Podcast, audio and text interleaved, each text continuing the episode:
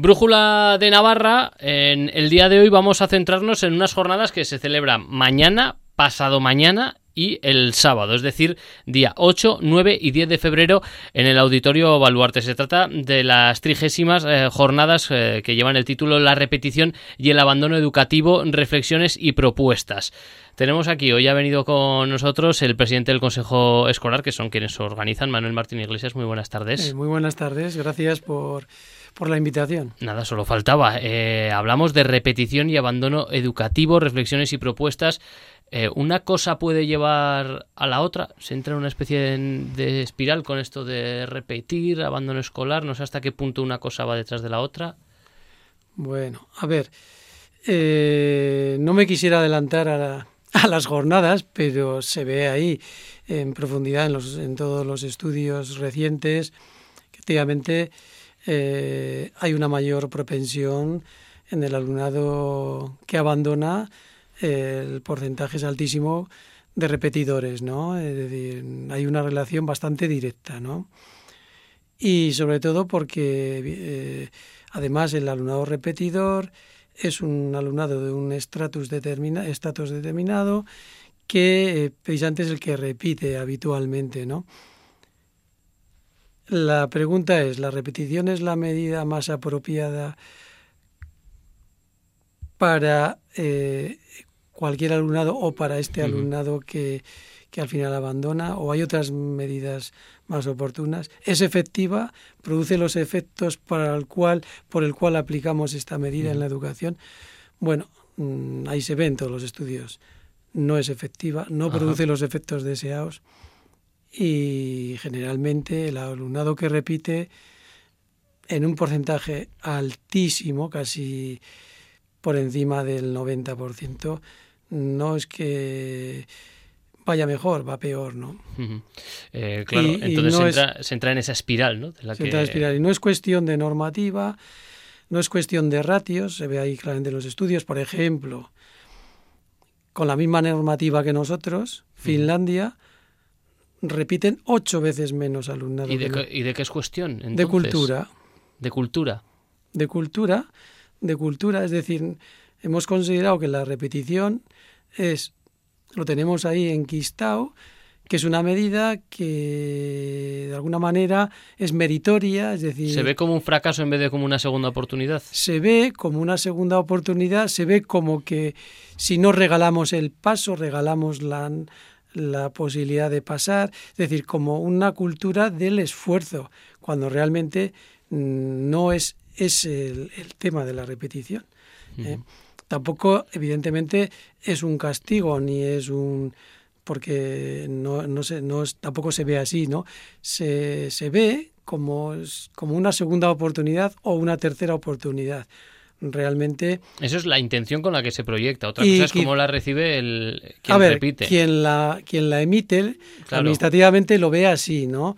Evidentemente, quien no, quien la recibe lo ve pues como un palo muy gordo, ¿no? Y, además es una medida, curiosamente, lo, lo indico en un artículo que, que se va, que se va a publicar, que en una época determinada del curso, es decir, a final de curso, se, se trasladan ahí todos los elementos de un lado y de otro, quien está a un lado y otro de la, repetición, porque casi es una batalla, es decir, una parte de la educación que ve de una manera las cosas la ve como una medida ineficaz y otra parte que la ve de otra manera la ve como una medida, dijéramos, eh, meritoria, ¿no? Se monta el, el lío, luego se decide lo que sea y volvemos a nuestras posiciones y pasa todo el curso que viene como si no hubiera pasado nada y vuelve a repetir. de vuelta lo mismo. Y eso es, es decir, nunca solucionamos, lo vemos como un tema ahí eh, de batalla ideológica o, posicional, y, pero sí que causamos eh, porque quien lo recibe en ese momento recibe un tema y causamos un, estrago que parece que no ha pasado nada, ¿no?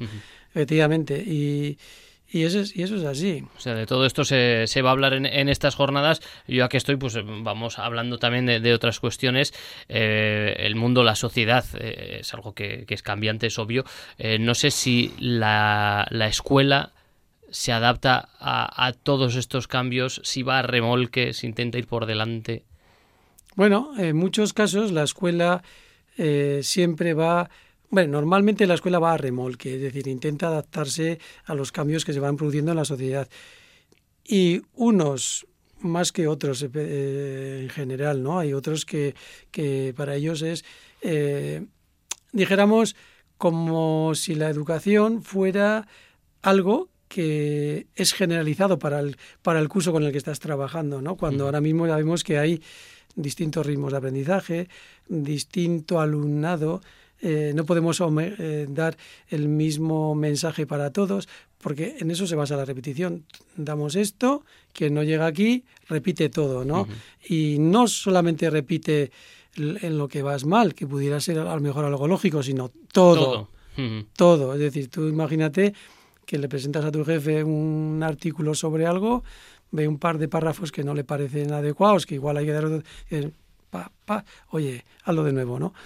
Eh, no parece muy, muy pedagógico encima, de, la individualización, ¿no? Al final dentro de, la escuela, lo cual requiere mucha inversión, eh, requiere mucho profesorado, mucha formación en ese profesorado, eh, que por lo menos por lo que percibo acaba teniendo muchas veces, mm, o por lo menos le va en aumento, como también, por ejemplo, veo en la medicina, la labor administrativa, en vez de propiamente eh, la de la enseñanza, y, y en toda esta individualización, lo diré bien, eh, no sé si se puede alcanzar una viabilidad también, porque, eh, claro, no sé hasta qué punto no el individualizar única y exclusivamente, que, sería pues lo genial, es lo óptimo también. Y por otro lado, si se hace en masa, si se hace en grupo, como se ha hecho hasta hasta hace nada, se deja mucha gente de lado, tanto a, los que van por arriba como a los que van eh, más justos, ¿no? A unos no se les permite progresar y a otros eh, se les deja atrás. Y me imagino que, en esa dicotomía, ¿no? Os encontráis todos ahí pensando. Ciertamente, eh, como he dicho antes, es un poco cultural el tema y, así la, la, Unión Europea recientemente ha informado sobre esto, ¿no? Porque somos el país donde más abandono y repetición hay, aunque afortunadamente en Navarra estamos en la cabeza de la menor repetición y del abandono. Recientemente ha habido una publicación a nivel de Estado en donde lideramos, eh, somos la comunidad de menos abandono. Claro, pero somos la cabeza de ratón, ¿no? Bueno, pero eh, bueno, tenemos incluso mejor media que la comunidad europea, pero no tenemos mejores medias que los países en los que, los que nos queremos mirar de espejo, evidentemente, ¿no? Claro que sí, que es donde tenemos que mirarnos, ¿no? En... Entonces, hay otras soluciones, probablemente más efectivas menos drásticas que la repetición de curso, ¿no? Pues no estamos preguntando si es más caro o más barato, señores. Estamos preguntando qué es lo que es mejor, ¿no? Para el alumnado y para que es la encomienda que nos da la sociedad, educar, ¿no? Y podemos poner la codocencia, etcétera, etcétera, muchas, pero curiosamente se está bien, se ve en los estudios que, que la repetición no va en función de las ratios, es decir, hay países con muchas ratios mayores que las nuestras que se repite menos. O, o curioso, es una cosa muy curiosa. Nosotros tenemos en las pruebas PISA alumnado que tiene un, que está en estratos de, de un aprendizaje conseguido en, en ciertas áreas de nivel 2, que se supone que es un nivel de aprobado por lo menos, que repite. Es curioso, es decir, mm, a lo mejor estamos eh, pidiendo algo que está fuera de, incluso en ese tema, por eso digo que es muchas veces cultural, es decir, con, con los mismos resultados académicos no es igual, incluso entre comunidades también, ¿no? Y, claro, ¿dónde incide? ¿En qué tipo estructura de alumnado? Es, es, evidente, ¿no? El socialmente desfavorecido. Ahí es donde se ve que está la... la pero claro, luego ocasiona con el tiempo abandono. Es decir, hay que buscar las medidas, no decimos que sean las más baratas, pero las que sean más, más eficaces y mejores. Eh, entre lo que yo digo del individualizado 100% y, y, el común, hay unos grises muy interesantes que me imagino eh, que son los que tiene que, tocar en este... además eh, tenemos mejores medios, muchas mejores ratios, mucho más profesorado, hay mucha codocencia incluso a nivel de Navarra. Em, vamos reduciendo evidentemente este tema, pero curiosamente después de la pandemia hemos aumentado la repetición, ¿no? En, sobre todo en secundaria. En, la pandemia se hizo aquello, ¿no? De sobre todo en secundaria hubo un momento de descenso y luego ha habido...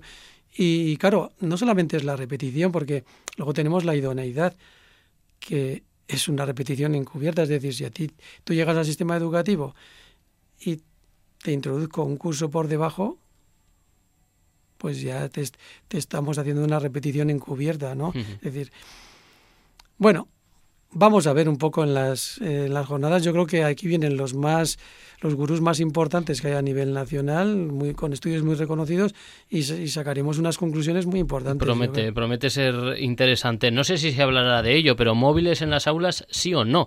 Porque yo, en, mi caso, en mi generación, nosotros sí que coincidía ya, pues sí que teníamos móviles, no eran de los móviles eh, actuales, de estos eh, inteligentes, pero teníamos eh, móviles, se utilizaban fuera de, las clases. Bueno, si te veían con el recreo, te, te lo quitaban, con, encima con la autorización de tus padres y, te echaban la bronca en el colegio y te echaban la bronca en, casa. Ahora no sé a qué, a qué, hemos llegado. Bueno, ahora hay un uso mayor, ¿no? Aunque ya hay muchos centros que empiezan a protegerse porque se pierde mucho la atención del alumnado. Es decir, estás en otra historia distinta a la que tú tienes que estar en ese momento ahí, ¿no? A ver, el móvil es un invento reciente, evidentemente. Eh, en su momento el fuego fue un invento terrible para la humanidad, pero de pronto pareció que era la, la mayor pero vio que la humanidad vio que el fuego mataba, ¿no? Y aprendió a usarlo, ¿no? Nos está tocando lo mismo, es decir, tranquilidad, hay que usar, aprender a usarlo. Evidentemente, eh, yo soy miembro del Consejo Escolar del Estado y hemos sacado, es público y notorio, pues bueno, que el móvil no se deba tener en los centros. Eso sí, ¿por qué no? Para ciertos momentos pedagógicos, si se estiman conveniente, pues en ese momento y en ese día, pues claro que sí. Pero a partir de ahí, pues no, no es el lugar donde entendemos que, que, que el móvil pueda eh, resolver cuestiones sino empeorarlas, es decir, la atención y la distracción son claves en, la, en el aprendizaje. Y si no estás en lo que se está explicando o trabajando y estás en otros temas... Hay, estudios que parece que demuestran ¿no? que cuanto más estás con el móvil, eh, menos eres capaz de prestar atención de forma continuada. Eh, Pero hay estudios... ¿Que demuestran lo contrario? No. Ah, vale. que demuestran que, un, que las tecnologías usadas en el momento adecuado y muy bien usadas aumentan el rendimiento y, se ve eh, en las últimas pruebas PISA unos de los de las conclusiones son esas. se trata de hacer Diana, ¿no? Se trata de hacer Diana, efectivamente. Pues a, ver, que, está complicado eh, está complicado el tema. Has, mencionado antes el tema de los países escandinavos. ¿Por qué se mira tanto esos países? Bueno, pues porque, pues porque ciertamente tienen muy buenos resultados educativos y en, y, en cuanto hablamos de resultados, no solamente hablamos de los resultados académicos, resultados eh, del bienestar, de la ocupación laboral, de, de, la importancia que se considera la educación, de el bienestar emocional, etcétera, etcétera, ¿no? Y pues hombre, es reconocido que es así, ¿no? No me refiero solamente a los países, porque claro, he puesto la prueba de, o, dijéramos, la, el ejemplo de el tema de la repetición, pero bueno, podemos hablar de Alemania, de, de, muchos países de la Comunidad Europea que también tienen, recientemente Portugal, que mm, ha pasado de tener unos niveles de hace 10 años o, o 11 eh, equiparables a cualquiera de las comunidades más de retaguardia de España a tener un niveles similares o mejores que los nuestros. ¿Y cómo se explica ese, ese cambio? O bueno, han ido, dijéramos ahora mismo, el nombre que se le dice son los escandinavos portugueses, ¿no?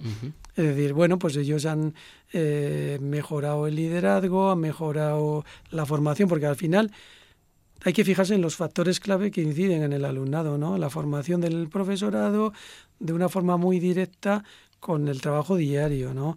Porque son actores clave, es decir, el alumnado es el protagonista, Mm. pero el actor principal es el profesorado, ¿no? Y lógicamente en, en ese trabajo, pues mm, hay, hay inversión, hay la forma de, de, de que el- de cómo el profesorado entra a ser funcionario o trabajador mm, de la administración, eh, los liderazgos en las aulas, la cultura de la evaluación, que aquí parece que es, es decir, no sabemos ni lo que funciona bien ni lo que no funciona mal si no lo evaluamos, ¿no? Claro. Y evidentemente tenemos que aprender que eso tiene que entrar en, en la educación.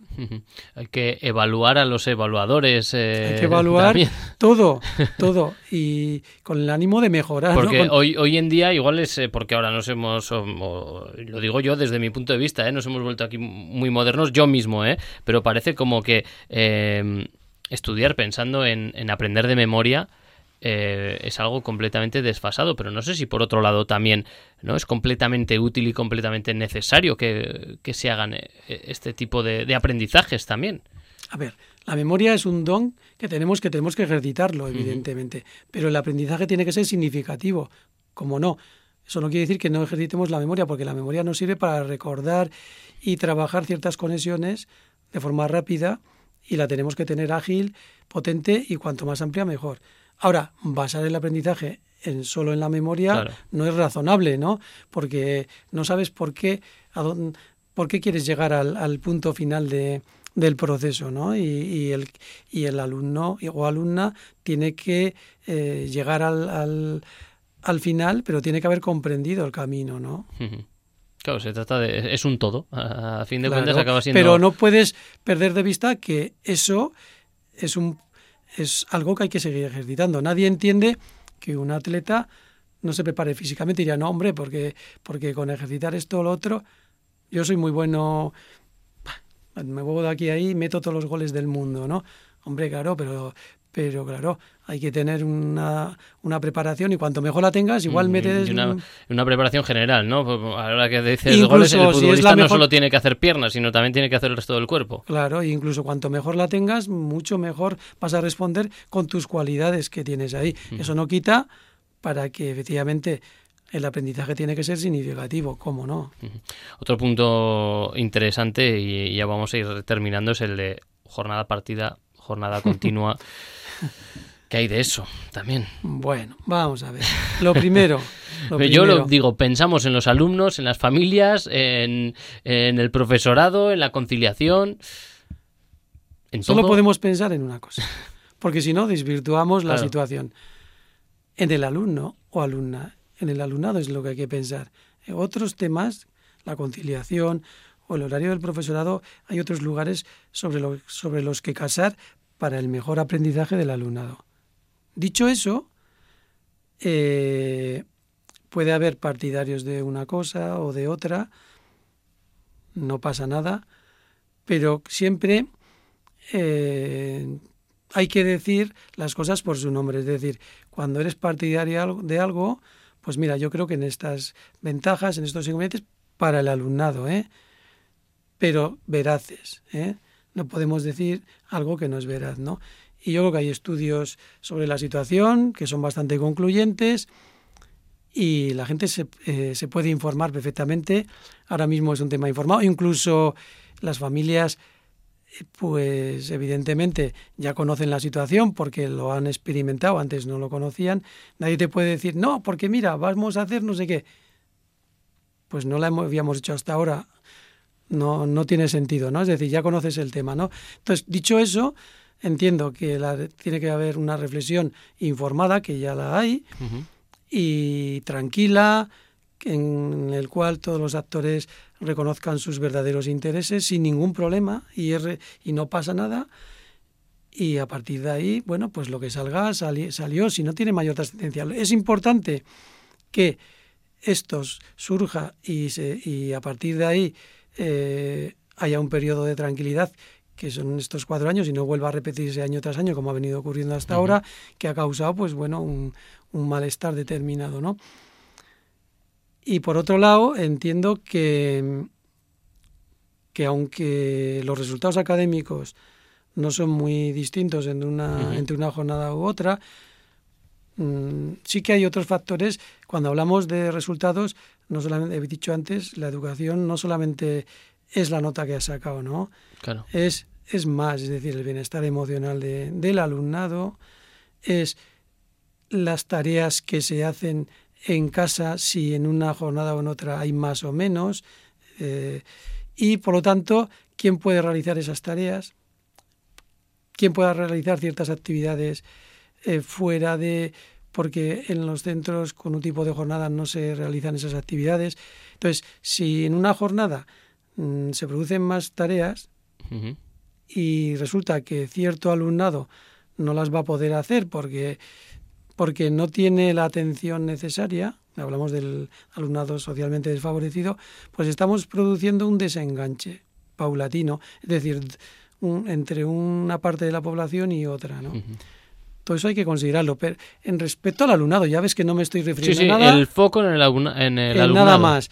Entiendo que eh, otros temas se pueden solucionar perfectísimamente en otros lugares. Nadie dice que el profesorado tenga que tener el mismo horario que el alumnado. Y entonces, ¿hacia dónde, qué conclusión sacamos o hacia dónde vamos? hacia pues que tenemos que poner el foco en el alumnado. Si creemos que es mucho más positiva para el resto, para todo el alumnado en general, como familia, el mío en particular o los míos en particular, pues mm, decidamos una, una cosa. Yo lo que estoy viendo por lo que dice parece mejor entonces y que se me entienda bien eh, la jornada partida. Mira, yo te digo, por las conclusiones de las jornadas que hicimos en el Consejo Escolar, eh, fueron claras. Las dos tienen lagunas, ¿no? Pero quizás mm, haya que propulsar otros tipos de jornada, que, son las que ya están predominando en, la Europa que nos queremos mirar, ¿no? Que es la jornada a tiempo completo, ¿no? En la que hay una integración de, de, actividades, mm, dijéramos, pedagógicas con otras que no son, como por ejemplo el propio comedor, en el que la jornada no avanza más allá de un horario determinado, en el que se respetan los biorritmos del alumnado, en el que el alumnado como muy, o sea, empieza a comer a la una o un poquito antes y, empieza a trabajar después sobre las tres hasta las cuatro aproximadamente. ¿Por qué?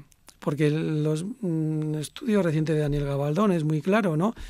Y, y del doctor Gonzalo Pin que trajimos aquí, la Sociedad de Pediatría, eh, los biorritmos están siendo cambiantes con, entre otras cosas, propulsados por el tipo de jornada. ¿Qué quiero decir? El, alumnado mm, normalmente tiene eh, unos biorritmos en los cuales después del trabajo eh, tiene, necesita un tiempo de, de descanso grande, aproximadamente de dos horas, matutino. Y matutino me refiero antes del, de las 2 de la tarde, ¿no? O de las 2 de la tarde. Si, si hacemos un tipo de jornada y salimos a las 2, comemos el, el, recre, el, el desfogue al, al, aire libre y tal, se convierte en vespertino. Estamos retardando los biorritmos, te vas a acostar más tarde, porque además se ve claramente en las jornadas, en, los, en, el tipo de jornada, y por lo tanto a la mañana siguiente vas a estar eh, en, menos, en, menos hora, en menos disposición de aprendizaje. ¿Qué, ¿Qué, está pasando actualmente con estas situaciones a nivel de, de, España? Y ahí están los estudios, no es no empecemos a lucubrar porque eso son personas muy técnicas de la misma de la propia medicina o, o agentes de biorritmos, ¿no?